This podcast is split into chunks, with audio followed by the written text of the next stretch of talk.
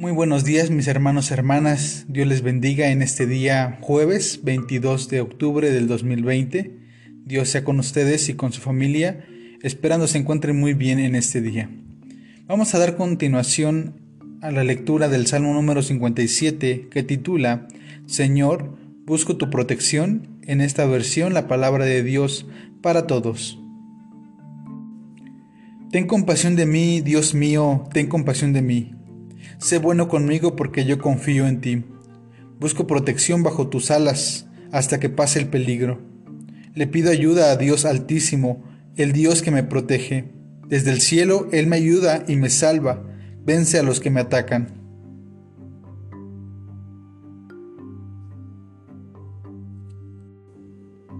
Me envía su fiel amor y lealtad Estoy rodeado de enemigos que son como leones que devoran a la gente. Sus dientes son lanzas y flechas, su lengua es una espada afilada.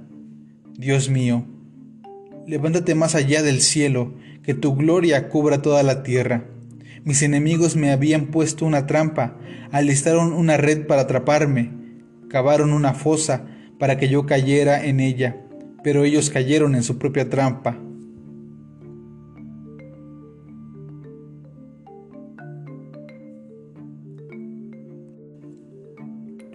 Dios mío, mi corazón está firme. He tomado una decisión. Te cantaré y alabaré.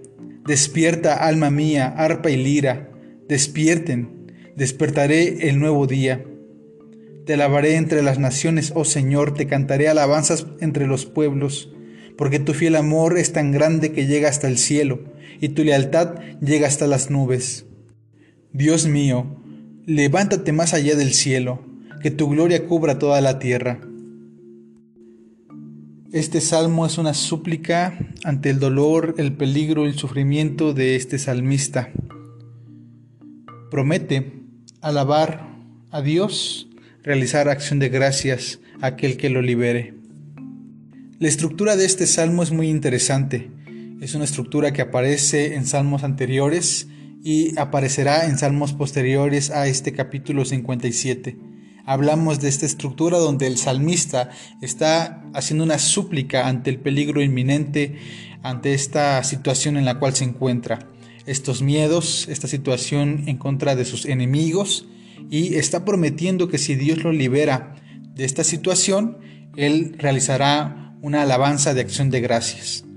Hoy podemos hacer una crítica a, este, a esta estructura y es que acaso no se debe alabar a Dios en todo momento, ¿Acaso solamente se debe de alabar a Dios cuando creemos que nos ha respondido a nuestras oraciones? ¿Qué pasa en el momento intermedio donde está eh, pues esperándose la respuesta de Dios a nuestras peticiones? ¿Acaso no debemos alabarlo incluso en estos silencios de Dios? Esta pregunta incluso puede interpelar nuestras vidas cristianas. ¿Cuándo buscamos a Dios? ¿Únicamente lo buscamos cuando tenemos problemas?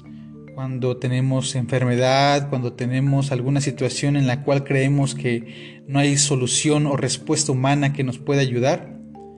Cuando buscamos a Dios?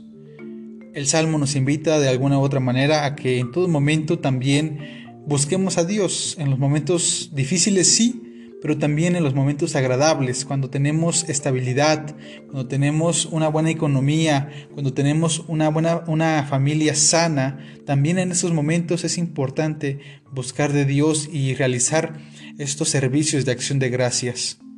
De acción de gracias por la vida, de, acción de gracias por, eh, por la salud, de acción de gracias por el trabajo, eh, por la familia misma, ¿no? Y eh, estar en esta comunión constante con Dios.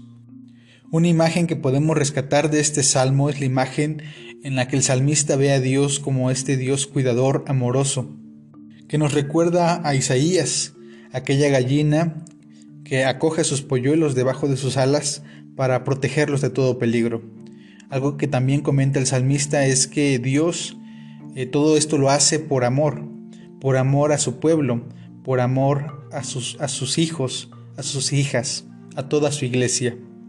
También algo que enfatiza el salmista es que nuestro corazón debe permanecer firme en todo momento. Debe permanecer firme a, Dios, a su espíritu creador, a ese espíritu que nos alienta, que nos da vida. El término que utiliza el salmista para referirse a Dios eh, amoroso es que, bueno, define que el amor de Dios es tan grande que incluso sobrepasa el espacio a este espacio donde nos encontramos, y que trasciende a otros espacios, a otros lugares. El amor de Dios va más allá de nuestras fronteras.